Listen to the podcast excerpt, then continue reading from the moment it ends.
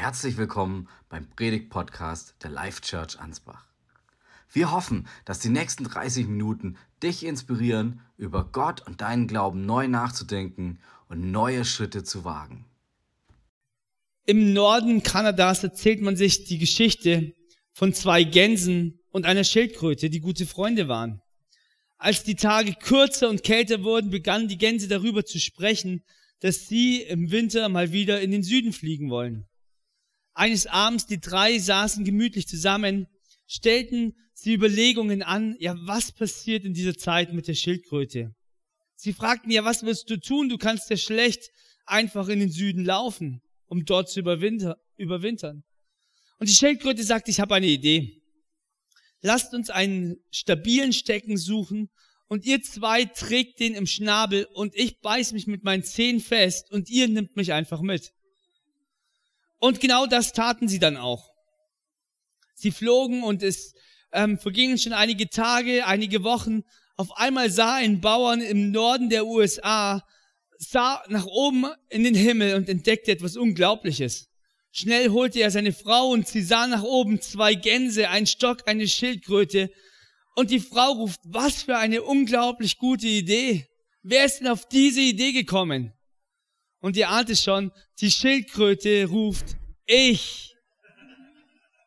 Hochmut kommt vor dem Fall, heißt es bereits in Sprüche 16, Vers 18. Heute sprechen wir über das Thema Stolz. Und wenn wir über Stolz reden, dann müssen wir erst einmal sagen, es gibt verschiedene Arten von Stolz. Es ist ein Unterschied, ob man zum Beispiel auf sein Kind oder auf eine andere Person stolz ist oder ob jemand stolz auf sich selber ist sogar unabhängig von der eigenen Leistung. Stolz bedeutet so viel wie hoch sein beziehungsweise hoch machen. Es kann aber auch übersetzt werden mit vermessen handeln. In der Psychologie wird unterschieden zwischen einer positiven, authentischen Variante des Stolzes und einer negative, anmaßenden Form. Also echter Stolz oder gesunder Stolz hat was mit gesundem Selbstvertrauen zu tun. Auf eine Leistung, auf eine Fähigkeit, auf eine andere Person. Falscher Stolz hingegen, und darüber werden wir heute sprechen, bedeutet Selbstüberhöhung, bedeutet Abgrenzung, bedeutet aber auch, den anderen herabzuwürdigen. Paulus, er fügt sogar noch eine dritte Art von Rühmen hinzu. Philippa 3, Vers 3 heißt es, wir setzen unser Vertrauen nicht auf menschliche Anstrengungen, sondern sind stolz auf das, was Christus Jesus für uns getan hat.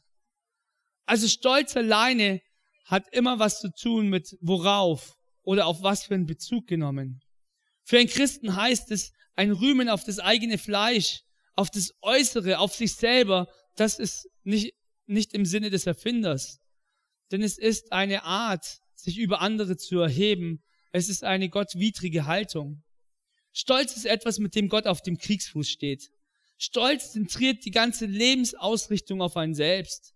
Der Stolz nimmt das Ego des Menschen als treibende Kraft, er setzt sich selbst in den Mittelpunkt und macht sich selbst zum Gott seines eigenen Universums. Stolz macht blind für andere.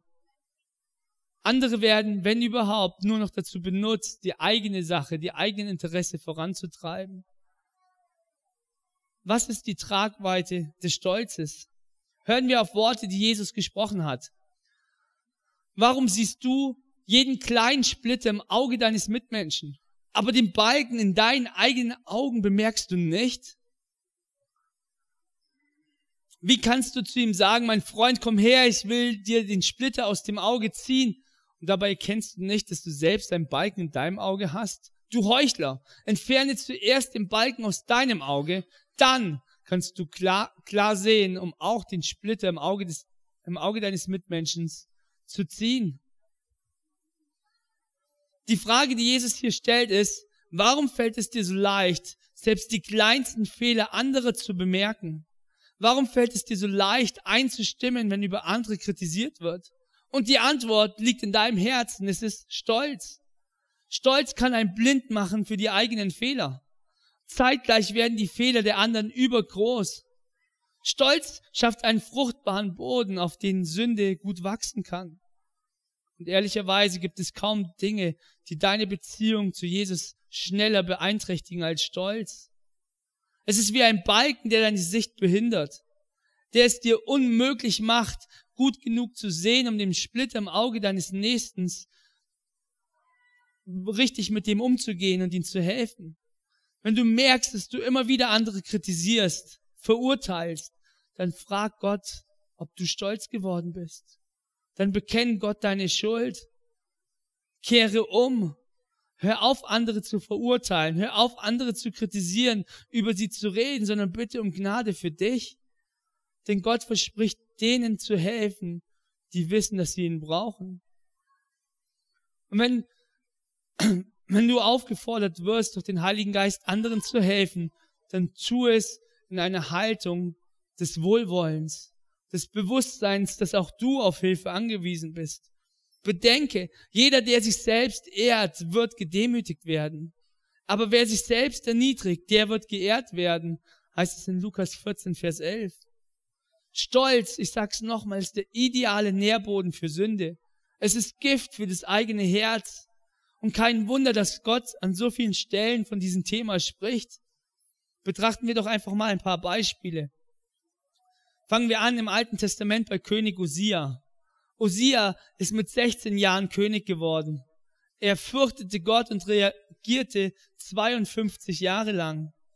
Er tat, was dem Herrn gefällt, suchte eifrig nach ihm und er wusste sich abhängig von Gott. Er erreicht in diesen Tagen Außergewöhnliches. Warum? Weil er auf Gott vertraute.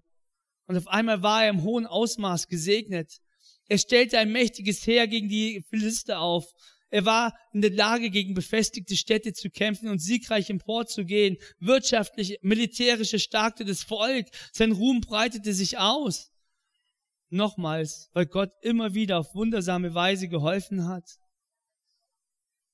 Doch seine Macht wuchs. Und was passierte? Als die, er mächtiger wurde, wurde seine Demut durch Selbstvertrauen, durch Hochmut, durch Stolz verdrängt. Genau das war es, was ihn später zum Fall brachte. Er wurde dem Herrn, seinen Gott, untreu. Er ging in den Tempel, um dort zum, beim Rauchaltar zu räuchern. Und das war dem König einfach nicht erlaubt. Und hier erkennen wir bereits eine wichtige Lektion. Osia wurde nicht in einem schwachen Moment stolz, sondern er wurde dann stolz, als er sich stark fühlte. Mal ehrlich gilt dieses Prinzip nicht heute genauso für uns. Dann, wenn alles gut läuft, vergessen wir auf einmal, wie viele Dinge wir geschenkt bekommen haben, die uns dahin gebracht haben. Und wir sehen es als selbstverständlich an. Wir schreiben es auf einmal auf unsere Karten. Es sind meistens nicht die trockenen und harten Zeiten, die zum Fall führen, sondern die Zeiten des Überflusses sind die Eingangstür für den Stolz. Und was passierte, als Usia stolz wurde? Paradoxerweise wurde er religiöser. Sein Herz hatte sich erhoben. Er betrat den Tempel. Er wollte die sogenannte Anbetung des Opfer darbringen. Stolz geht oft Hand in Hand mit einem religiösen Geist. Ein Geist, der sagt, ich bin doch demütig, denn mein Verhalten ist doch in Ordnung, das ehrt doch Gott. Aber das Herz, das Herz hat sich verändert. Der hohe Priester Asaja, die anderen 80 Priester, die am Tempel waren, sie versuchten, den König aufzuhalten. Es stand dem König nicht zu, solche Opfer zu bringen. Sie forderten ihn auf, das Heiligtum zu verlassen. Aber er wurde wütend. Und er hatte schon in seiner Hand eine Räucherpfanne, um Rauchopfer darzubringen.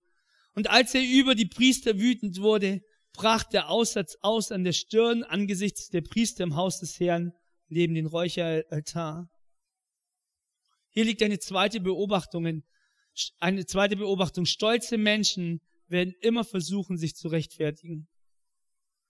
Und oft wird die Selbstverteidigung mit Zorn verbunden gegenüber anderen. Schuld sind immer die anderen. Für einen selber gelten irgendwelche Vorwände. Usia gelang es leider nicht, sich erneut zu demütigen und um Vergebung zu bitten. Bis zu seinem Tod blieb er aussätzig. Am Ende wurde er begraben, nicht wie ein König, sondern auf einem Feld. Zweites Beispiel. Theologisch schauen wir zwei Texte an, die bisschen umstritten sind. Doch mehrere Ausleger sehen in Hesekiel 28 und Jesaja 14 nicht nur, also auch, aber nicht nur die Beschreibung von den irdischen Königen in Tyros beziehungsweise Babylon, sondern durch die übernatürliche Dimension, die in diesen Versen anklingt, sehen sie eben auch Aussagen über den Fall des Luzifers, über den Fall des Satans, über den Fall des Widersachers. Und die Hauptursache war Stolz und Rebellion. Hören wir, was Hesekiel 28 sagt ab Vers 14. Du warst ein glänzender Engelwächter. Du hattest Zutritt zum heiligen Berg Gottes und bist zwischen den feurigen Steinen umhergegangen. Du warst untadelig in deinem Verhalten von dem Tag an, als du geschaffen wurdest, bis zu dem Tag, als du, äh, als Unrecht bei dir entdeckt wurde. Dein ausgedehnter Handel hat dich grausam werden lassen und du hast gesündigt. Deshalb habe ich dich vom Berg Gottes verbannt. Aus der Mitte der feurigen Steine habe ich dich vertrieben, du mächtiger Wächter. Deine Schönheit hat dein Herz zum Hochmut, also zum Stolz verführt. Du hast deine Weisheit verdorben, weil dir dein Glanz so wichtig war. Deshalb habe ich dich auf die Erde geworfen und dich vor Königen erniedrigt, damit sie sich über über einen Anblick freuen können. Oder eben Jesaja 14 ab Vers 13. Dort erhalten wir einen tieferen Einblick in die Gedanken. Dort heißt es nämlich, ich werde zum Himmel aufsteigen und mir einen Thron über den Sternen Gottes machen. Ich werde weit im Norden auf dem Berg der Versammlung sitzen. Ich werde in den Wolken aufsteigen und mich dem Höchsten gleich machen. Alles, was dieser Engel Luzifer hatte, war von Gott geschenkt. Und auf einmal war er nicht mehr damit zufrieden. Auf einmal sagte er, ich will mehr. Auf einmal sagte er, ich will höher sein als Gott. Auf einmal passierte der Stolz, sein Herz ergriff. Und wir haben gehört, wie das ausgegangen ist. Ein weiteres Beispiel sehen wir bei Aaron und Mirjam im Alten Testament von Aaron, von dem wir lesen, dass er es war, der Urim und Tumim, also der Gottes Rechtsspruch bei sich hatte. Wir lesen von Miriam als eine Prophetin Gottes. Und diese zwei fangen auf einmal an, sich gegen Mose aufzulehnen. Sie kritisieren ihn, sie sagen, ja, Gott redet doch auch zu uns. Wir sind besser als du. Und wieder vergaßen sie, dass das, was sie hatten, von Gott geschenkt war. Und auch sie wurden aussätzig. Auch sie wurden für einen kurzen Zeitraum von der Gemeinschaft ausgeschlossen. Aber sie kehrten um und taten Buße. Und das ist eine weitere Botschaft für uns. Selbst dann, wenn wir entdecken, dass wir stolz geworden sind, ist es möglich umzukehren, Buße zu tun, erneuert zu werden. Und so möchte ich uns zusprechen, dass es auch uns gut tut, demütig anzunehmen, was Gott uns geschenkt hat, wozu er uns berufen hat, dass wir uns nicht über andere erheben. Ja, manchmal heißt es auch auf Gottes Zeitpunkte zu, zu warten. Denn das Richtige zur falschen Zeit ist dennoch falsch. Passenderweise sagt Paulus, denn wenn jemand meint, er sei etwas, obwohl er doch nichts ist, der betrügt sich selbst. Ein jeder aber überprüfe sein eigenes Werk und dann wird er seinen Ruhm bei sich selbst haben und nicht gegenüber anderen.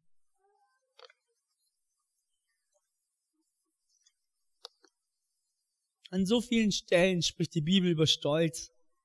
Und ich möchte euch einfach ein paar Stellen vorlesen, um diese Dimension zu zeigen. Hochmut kommt vor dem Fallen, aber der Ehre geht immer Demut voraus. Der Herr verachtet den Stolzen. Sicher ist, dass er seine Strafe bekommt. Stolz kommt vor dem Verderben und Hochmut vor dem Fall. Es ist besser, bescheiden zu sein und mit den Armen zu leben, als Beute zu teilen mit dem Stolzen. Stolz wird in Schande enden. Aus Demut aber folgt Weisheit. Denn die Welt kennt nur das Verlangen nach körperlicher Befriedigung, die Gier nach allem, was unsere Augen sehen und den Stolz auf Besitz. Dies alles ist nicht vom Vater, sondern kommt von der Welt. An anderer Stelle heißt es, seid nicht selbstsüchtig, Strebt nicht danach, einen guten Eindruck auf andere zu machen, sondern seid bescheiden und achtet die anderen höher als euch selbst. Lobe dich nicht selbst, lass das andere tun. Alle, die den Herrn achten, hassen das Böse. Deshalb hasse ich Hochmut, Stolz, ein Leben voller Unrecht und Lüge. Sechs Dinge sind es, die der Herr hasst und sieben, die er verabscheut. Ein stolzen Blick, eine lügnerische Zunge, Hände, die unschuldiges Blut vergießen, ein Herz, das böse Pläne schmiedet, Füße, die darauf aus sind, Unrecht zu tun, einen falschen Zeugen, der Lügen verbreitet und einen Menschen, der Uneinigkeit unter Brüdern sät. Stolz steht nicht in guter Gemeinschaft. Markus 7, die Verse 21 bis 23. Denn von innen, aus dem Herzen eines Menschen kommen böse Gedanken wie Unzucht, Diebstahl, Mord, Ehebruch, Habgier, Bosheit, Hinterlist, Vergnügungssucht, Neid, Verleumdung, Stolz und Unvernunft. Alle diesen üble Dingen kommen von innen heraus. Sie sind es, die den Menschen unrein machen. Und Stolz hat immer auch was mit einer geistlichen Komponente zu tun. Oder mit, steht im Zusammenhang mit einem geistlichen Kampf. Ihr jüngeren Männer, ordnet euch den Ältesten untern. Ihr alle sollt einander demütig dienen, denn Gott stellt sich den Stolzen entgegen, den Demütigen aber schenkt er Gnade. Deshalb beugt euch demütig unter die Hand Gottes. Dann wird er euch ehren, wenn die Zeit dafür gekommen ist. Überlasst alle eure Sorgen Gott, denn er sorgt sich um alles, was euch betrifft. Seid besonnen und wachsam und jederzeit auf einen Angriff durch den Teufel, euren Feind, gefasst. Wie ein brüllender Löwe streift er umher und sucht nach einem Opfer, das er verschlingen kann. Ihm sollt ihr durch euren festen Glauben widerstehen. Macht euch bewusst, dass alle Gläubigen in der Welt diese Leiden durchmachen. Die Angriffe des Teufels werden dort genannt, wo eben auch das Thema Stolz genannt wurde und besprochen wurde. Weil Gott gnädig ist, gibt er uns immer mehr Kraft, solche Begierden zu widerstehen. So heißt es auch in der Schrift, Gott stellt sich den Stolzen entgegen, den Demütigen aber schenkt er Gnade. Deshalb ordnet euren Willen Gott unter. Widersteht dem Teufel und er wird euch verlassen die Auswirkung von Stolz können wir nicht kleinreden. Flori mit Klang schreibt, es sind stolze Christen, die die Kirche spalten. Sie murren gegen ihren Leiter. Sie richten ihre Glaubensgeschwistern. Sie unterstützen aktiv Spaltungen.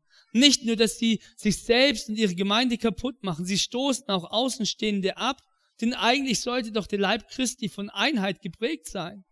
Stolze Menschen pflegen stille Opposition gegen jede Art von Führung Sie sind gottlos, lieblos, unversöhnlich und verleumden ihre Mitmenschen.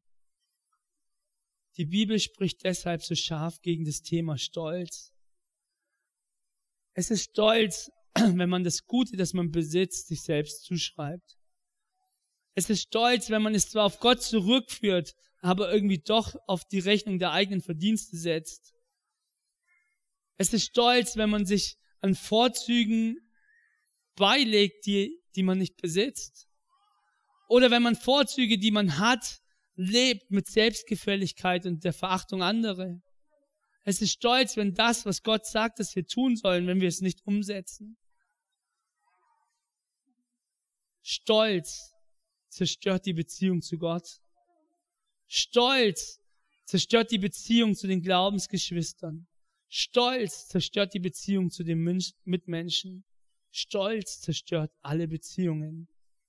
Stolz macht einsam. Die Gemeinschaftsfähigkeit nimmt ab. Habt ihr schon mal gefragt, dass man sämtliche moralischen Vergehungen in Gemeinschaft tun kann? Es ist möglich, zusammen zu stehlen. Es ist möglich, zusammen jemanden umzubringen. Es ist möglich, zusammen zu lügen. Sämtliche Dinge sind gemeinsam möglich. Aber du kannst nicht zusammen stolz sein. Stolz geht immer nur alleine. Stolz ist wie ein Gift. Zu hoch von dich selber zu denken und andere herabzuwürdigen.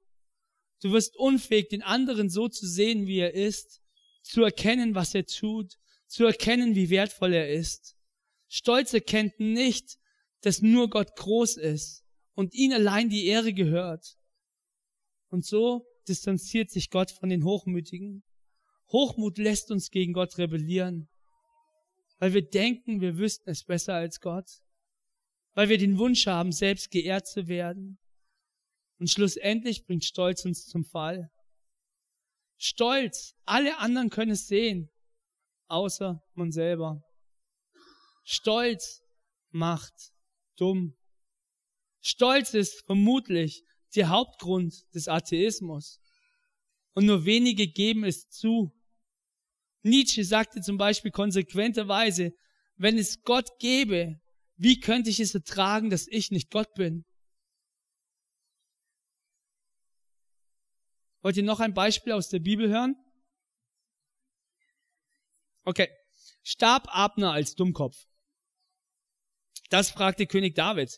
Und der Kontext dieser Frage oder diese, diese in der Luft liegende Antwort lautet, ja. Was war passiert? Wer war Abner? Abner war ein Kriegsmann. Ein dummer Kriegsmann. Abner war der Onkel von Saul, der Oberbefehlshaber der königlichen Armee. Es war ein Mann mit großer Macht, mit großem Einfluss. Aber leider nicht voller Weisheit. Abner war es, der den jungen David zu König Saul brachte und sagte, wir haben jemand gefunden, der gegen Goliath kämpfen möchte. Abner war gegenüber König Saul treu, selbst nach dessen Tod. Auf dem Schlachtfeld machte er Sauls einzigen überlebenden Sohn Ischboschet zum König. Obwohl doch Gott schon längst gesprochen hatte, dass, dass er Sauls Königreich wegnehmen wird und es David schenken wird. Aber mit der Zeit kam es zum Konflikt zwischen Abner und Ischboschet wegen der Frauengeschichte. Und auf einmal lief er zu König David über. Joab, ein Neffe von David, Befehlshaber seiner Armee, er vertraute Abner nicht. Er sagte, Abner war es, der meinen jüngeren Bruder umgebracht hat. Folglich sann Joab auf Rache. Ja, und am Ende der Geschichte tötete er ihn auch. Und auf der Beerdigung stellt David die bohrende Frage, starb Abner als Dummkopf? Also Abner erkannte zunächst nicht, dass David der Mann der Zukunft war. Er erkämpfte, er kämpfte aktiv gegen den Plan Gottes mit Israel. Er hatte seinen eigenen Machtanspruch. Er hat ständig versucht, sich so zu positionieren, dass er diese Macht behaltet. Er war, war selbstsüchtig, unvernünftig, ja, dumm. Bill Wilson beschreibt Dummköpfe folgendermaßen. Ein Dummkopf ist jemand, dem es an Urteilsvermögen und Weisheit mangelt. Der klare Blick ist durch Unkenntnis vernebelt. Er ist nicht fähig, verfügbare Informationen auszuwerten und zu einem vernünftigen Entschluss zu kommen. Er verliert sich in Details und lässt sich leicht irreführen. Ein weiser Mensch vereinfachte komplexe Sachverhalte. Ein Dummkopf macht einfache Sachverhalte kompliziert. Dummköpfe sind nicht weitsichtig, und werden von ihren Gefühlen umgetrieben. Abner hatte schlechte Entscheidungen getroffen. Er hätte erkennen müssen, dass Gott mit David war. Er hätte auf ihn setzen müssen. Er verhielt sich dumm gegenüber Joab. Er hätte sich ihm unterstellen und sein Verhältnis zu ihm in Ordnung bringen müssen. Ja, und als guter Letzt, mit all seiner Erfahrung als Kriegsmann, hätte er die Gesetze der Freistädte kennen müssen. Jetzt fragt ihr euch, was ist das für eine Formulierung, die Gesetze der Freistädte? Eine Freistadt war im Alten Testament eine Stadt, wo eine Person hingehen konnte, die absichtlich oder unabsichtlich jemand getötet hatte, um dort Asyl und Schutz zu bekommen vor Blutrache.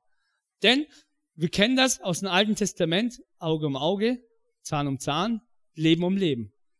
Wenn also eine Person jemand umgebracht hat, egal ob absichtlich oder unabsichtlich, hatten die Verwandten die Pflicht, den Mörder umzubringen, um das Blut ihres Verwandten zu rächen.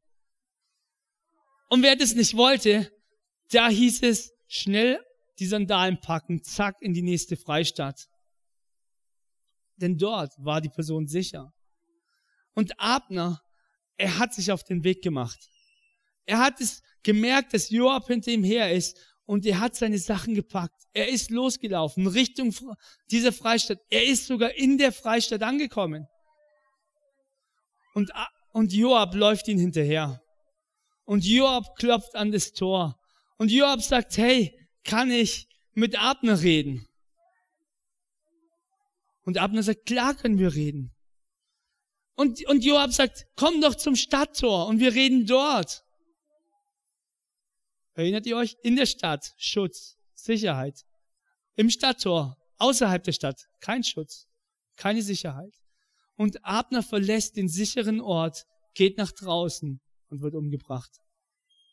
Warum? Weil er stolz war, weil er die Gefahr nicht erkannt hat, weil er den sicheren Ort aufgegeben hat. Und ich möchte uns zusprechen, uns auffordern, dass auch wir unseren sicheren Ort nicht aufgeben. Denn Jesus hat uns freigekauft von Schuld. Sein Blut hat, ist unser Schutz. Sein Blut nimmt unsere Sünden weg. Und es gilt für uns in Christus zu bleiben. Egal wie heilig wir sind, egal wie gut unser Ruf ist, egal wie ausgezeichnet wir mit den Gaben, die Gott uns geschenkt hat, umgehen, auch wenn andere uns dafür loben, unsere Aufgabe ist es, in Christus zu bleiben. Die Rebe gehört an den Weinstock.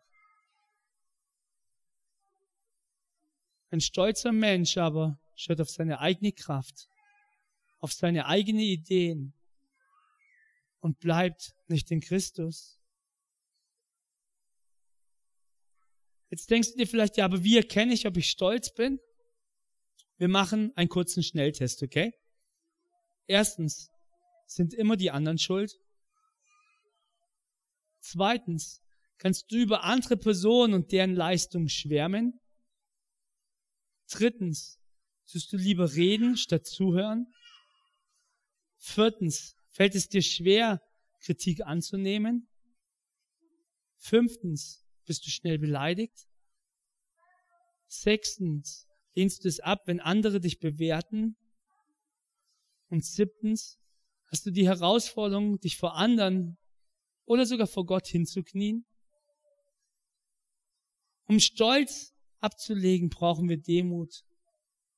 Demut bedeutet nicht, in geistlicher Armut dahin zu vegetieren. Demut bedeutet nicht zu sagen, ich bin wertlos. Demut bedeutet auch nicht zu sagen, Gott ist alles und ich selbst bin nichts. Gott wird nicht geehrt, wenn wir ungläubig in der Ecke kauern und, und niedergeschlagen sind in falscher Demut. Jesus fordert uns auf, unser Licht vor den Menschen leuchten zu lassen.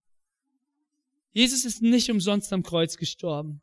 Er wurde, ist gekreuzigt worden, er ist gestorben, um eine gefallene Menschheit zu erlösen. Und unsere Aufgabe ist es, einander aufzubauen. Eben nicht einander schlecht zu machen, sondern einander zu unterstützen. Römer 12, Vers 3 heißt es, im Auftrag Gottes warne ich jeden von euch. Seid ehrlich in eurem Urteil über euch selbst und messt euch daran, wie viel Glauben Gott euch geschenkt hat. In anderen Worten, Paulus ruft uns zur nüchternen Selbsteinschätzung auf. Demut ist das richtig eingesetzte Vertrauen. Demut bedeutet auch, so von sich zu denken, wie Gott von einem denkt. Wahre Demut ist vom eigenen Thron abgestiegen. Der demütige Sicht sucht nicht mehr seine eigene Ehre, sondern sucht Gottes Ehre. Er trachtet nicht mehr danach, selbst im Mittelpunkt zu stehen, sondern er achtet den anderen höher als sich selbst. Die eigenen Ambitionen, die eigenen Pläne sind niedergelegt, sondern der Fokus liegt auf Gottes Weg.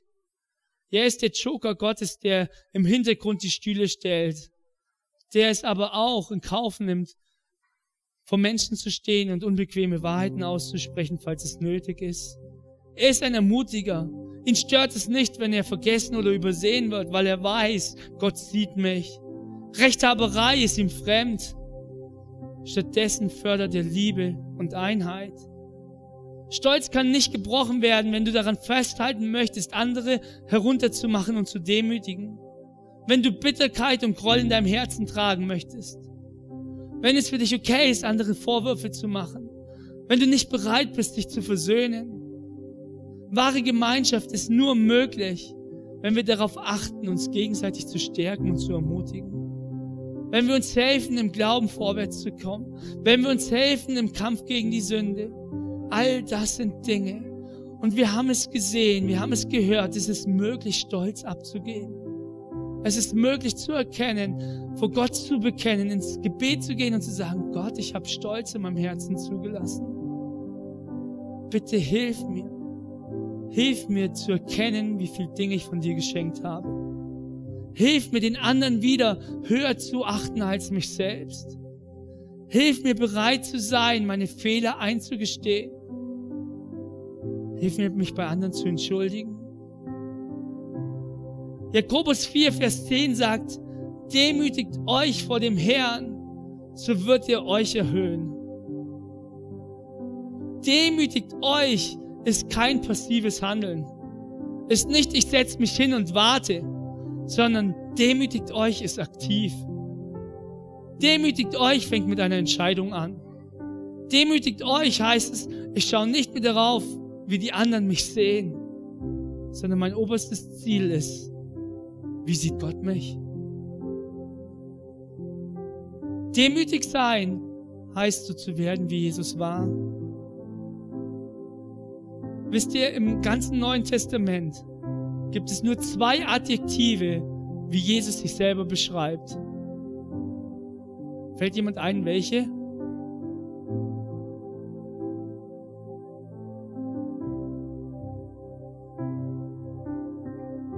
Ich bin gütig und von Herzen demütig. Ich bin gütig und von Herzen demütig. Ich glaube, wir stehen an dem Punkt, wo es so wichtig ist, zu gucken, wo haben wir uns Dinge auf unsere Rechnung geschrieben, die wir von Gott geschenkt bekommen haben. Und der Grund, warum wir über diese Themen sprechen, ist, weil Gott zu uns gesprochen hat. Weil Gott zu uns gesprochen hat, dass er ganz neu unter uns wirken will in eine Dimension, die wir bisher noch nicht erlebt haben. Oder nur ganz vereinzelt. Aber es gibt Dinge, die sein Wirken hindern. Und dazu gehört das Thema Stolz. Und ich möchte euch einladen, dass wir nicht nur sagen, oh, nette Worte, sondern ich möchte uns einladen, dass wir unser Herz, und da gilt mein Herz genauso, vor Gott auf den Prüfstand stellen und fragen, Gott, wo ist Stolz in meinem Herzen? Wo kann ich den anderen nicht mehr so sehen, dass ich sehen kann und erkennen kann, was du in ihn hineingelegt hast, sondern wo urteile ich über ihn? Und dann auf unsere Knie zu gehen und zu sagen, Gott, reinige mich. Bring mich zurück zu dir. Belebe mein Herz wieder neu von deiner Gegenwart. Mach mich frei von Stolz und Hochmut. Und ich lade uns ein, dass wir aufstehen, dass wir vor Gott kommen, dass wir unser Herz prüfen vor ihm, dass wir ihm im Gebet suchen, dass wir darauf antworten, was er zu uns gesprochen hat, dass wir unseren Stolz ablegen. Vielleicht ist es für dich nötig, auf die Knie zu gehen und zu beten. Vielleicht ist es nötig, auf jemanden zuzugehen, ihn in die Arme zu nehmen und um Vergebung zu bitten. Vielleicht ist es für dich nötig, eine, WhatsApp-Nachricht oder eine Postkarte zu schreiben und dich bei jemandem zu entschuldigen. Vielleicht ist es aber auch, dass du ganz alleine für dich zu Gott kommst und fragst, darf ich nochmal? Bist du bereit, mir wieder zu vergeben? Bist du bereit, mich wieder anzunehmen, obwohl ich es mal wieder verbockt habe? Ich darf dir stellvertretend zusprechen, Gott ist ein Gott der neuen Chancen. Gott möchte nicht dich verurteilen, sondern Gott lädt seine Hand, streckt seine Hand aus, um dich einzuladen, um dich wieder aufzurichten. Und ganz neu wie Paulus zu sagen, worüber ich stolz sein bin, sein will, ist Christus allein, was er für mich getan hat. Er ist derjenige, der all dieses Gift, all diese Werke des alten Menschen rausnehmen möchte aus uns. Die Frage ist doch, wollen wir es?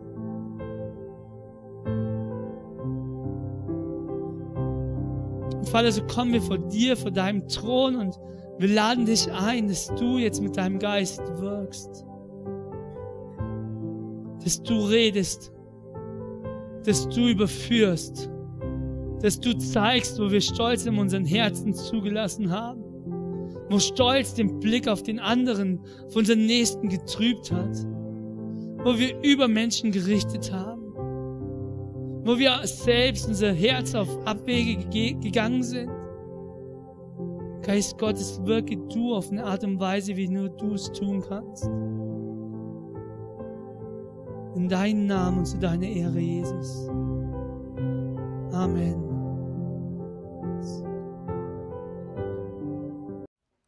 Toll, dass du beim Thema mit dabei warst. Wir hoffen, es hat dich inspiriert. Möchtest du weitere Informationen zum Thema oder zu uns als Kirche, dann geh doch einfach auf unsere Internetseite oder schreib uns eine Nachricht.